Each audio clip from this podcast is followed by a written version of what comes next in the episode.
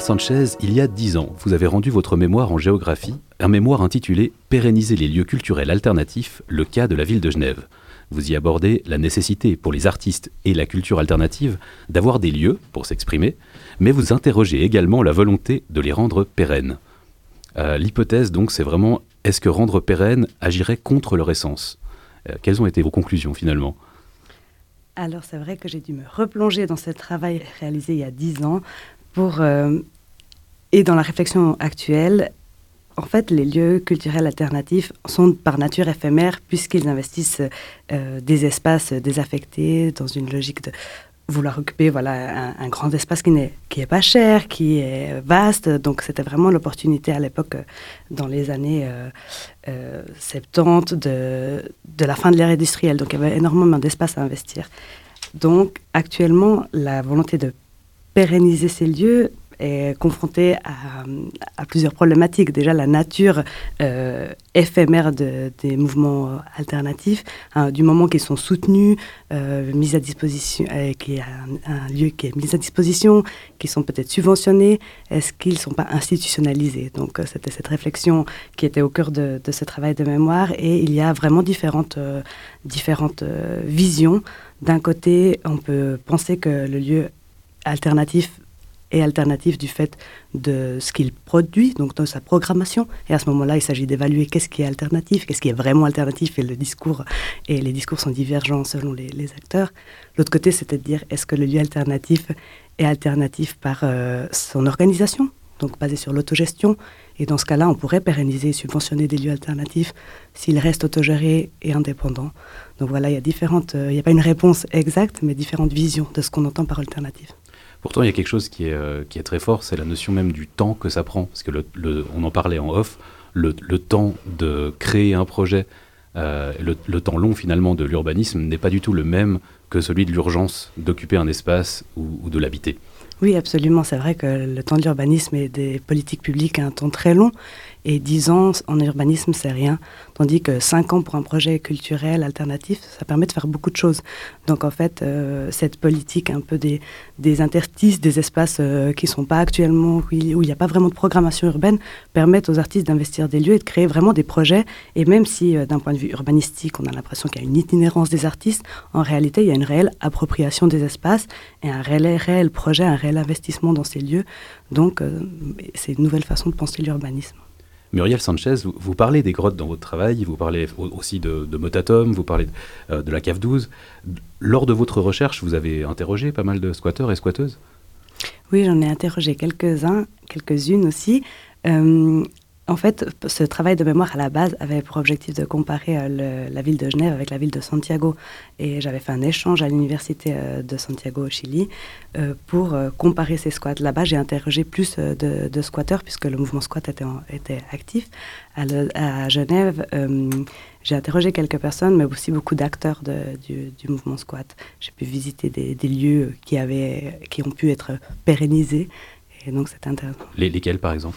Il y avait des, lieux d'habitat, euh, il faudrait que je me rappelle encore, euh, à la rue. Euh, je me suis comme ça, ah. exactement. Et puis, et voilà, différents, différents lieux. les personnes ont voulu aussi, rester anonymes, donc dans ce travail. Bah, c'est vrai qu'il y avait, il y avait un côté aussi de, de l'illégalité, donc potentiellement de prendre un risque en, en se nommant. Je sais pas si c'était vraiment pour ça, puisque actuellement, c'est vrai que les squats, euh, soit ils ont été complètement euh, rayés de la carte, soit ils ont été euh, pérennisés. Il y a eu quand même une politique de d'ouverture et de, conciliation à, l'époque à Genève. C'est aussi pour ça que c'était un cas intéressant, parce qu'il y vraiment. L'urbanisme a dû euh, prendre en compte euh, ces, euh, revendications et proposer des solutions alternatives, des nouveaux outils, des nouvelles procédures, un nouveau cadre légal avec des prêts à, usage, des contrats de confiance. Donc il y a eu une politique conciliante durant une partie durant un temps, durant un temps jusqu'aux années 2000 où la politique tolérance zéro a été appliquée. Dans, les pistes que vous évoquiez pour euh, pérenniser les lieux alternatifs, dont, les squats, vous parlez beaucoup de cette volonté politique. finalement, le, fond de la question, ça reste avant tout une histoire d'idéologie d'idéologie, mais pas seulement, parce qu'il ne suffit pas d'avoir de volonté politique. En fait, la pérennisation des, squats ou des lieux culturels alternatifs dépend aussi de la, capacité en termes de, logement, justement en termes d'espace. Et sans maîtrise foncière d'une ville, il n'y a pas d'espace qui peuvent être mis à disposition gratuitement, surtout pour des activités euh, culturelles qui ne sont pas forcément rentables. Donc il s'agit de trouver des espaces. Dans d'autres villes, peut-être euh, Marseille ou autres, il y a plus d'espace. À Genève, il y a quand même une pression foncière, une densité euh, et une logique bien sûr marchande et spéculative qui fait qu'il n'y a pas beaucoup d'espaces grands, pas chers, vastes. Et après, le fait d'offrir ce type d'espace à la culture alternative interroge d'autres dimensions du droit à la ville, de justice sociale. Pourquoi offrir des logements pas chers, gratuits à des artistes culturels, alternatifs, qui sont peut-être euh, de nature éphémère, etc., et pas à des populations, des requérants d'asile ou des populations précarisées ou autres. Donc en fait, il y a plusieurs politiques publiques euh, et politiques urbaines qui se confrontent dans cette volonté d'acquérir un espace à la ville sans euh, sans mentionner toutes les autres politiques en termes de transition écologique, durabilité. Enfin, il y a vraiment beaucoup. La ville a une pression foncière très forte pour tous les projets urbains, en fait.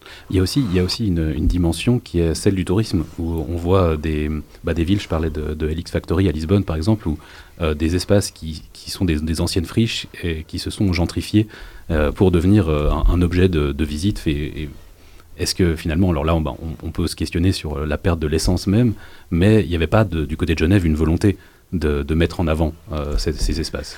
Alors c'est vrai que dans la politique de marketing territorial de la ville de Genève, euh, cette dimension ville créative, ville alternative n'est pas mise en avant comme d'autres villes. On peut penser à Berlin ou autre qui est vraiment, c'est vraiment utilisé dans le marketing urbain territorial dans, dans, le tourisme, mais dans d'autres villes, euh, on se rend compte que ces, friches culturelles ont été aussi investies, pas seulement par des autorités publiques, mais par des investisseurs immobiliers euh, qui s'approprient et euh, on, s'attend presque vers une professionnalisation de la gestion des friches culturelles. Il y a actuellement même des formations qui sont proposées pour devenir spécialiste de gestionnaire de friches culturelles et finalement on arrive vers une standardisation, une multiplication de ces friches où finalement on a l'impression que, comme vous dites, l'essence même est perdue puisqu'on se retrouve avec une esthétique euh, euh, qui scénarise un peu le mouvement squat, quelques graffitis, quelques palettes, euh, un esprit pseudo-guinguette techno des transats, et puis finalement l'essence même et les publics sont plus là en fait. Bah, la, question même de l'alternative finalement, dans, dans, tout est dans le terme, est-ce que ça offre encore une alternative ou est-ce que ça ne fait que répéter? Ben, du coup, c'est vrai qu'il y a cette logique marchande qui entre euh, en, jeu et euh, un peu la grande question en fait euh, qui autour de laquelle on tourne, c'est est-ce qu'on peut imaginer une politique publique et urbaine euh, hors des dimensions économiques et spéculatives euh, Est-ce qu'on a envie de créer des espaces peu chers, gratuits? Est-ce qu'on est, toujours obligé, est, qu'on est toujours obligé d'entrer dans cette logique de rentabilité?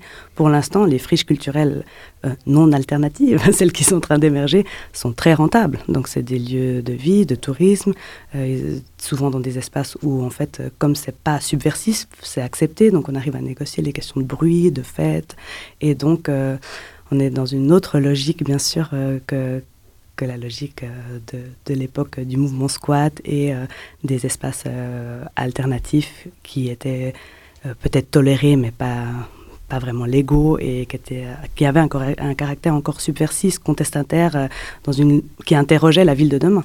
En parlant de contestation, du coup, vous étiez parti à Santiago de, au Chili pour justement faire une comparaison, comparaison qui n'a pas eu lieu. oui. Euh, j'ai tenté, donc euh, je suis bien partie à Santiago, mais euh, je me suis bien confrontée au mouvement squat puisque mon université était squattée. C'était la révolution estudiantine et donc il y avait les marches dans la rue, la grève estudiantine. Donc les, étudiants s'étaient vraiment emparés de la faculté d'urbanisme et d'architecture. De... Donc voilà, tous les chaises étaient sorties, donc pas d'accès à l'université. J'ai tout de même tenté de faire un travail de mémoire avec un professeur qui m'a suivi euh, et euh, j'ai étudié un, quartier qui, où il y avait beaucoup de squats. Le problème, c'est qu'au Chili, il y avait aussi le Caso Bombas. C'était des jeunes euh, anarchistes libertaires qui avaient déposé des bombes dans des, banques et autres lieux du capitalisme et qui étaient emprisonnés, 25 jeunes emprisonnés sans jugement. Donc il y avait vraiment tout un mouvement de libérer les prisonniers politiques, sachant qu'à l'époque, la, on avait aussi des revendications sociales assez larges au Chili.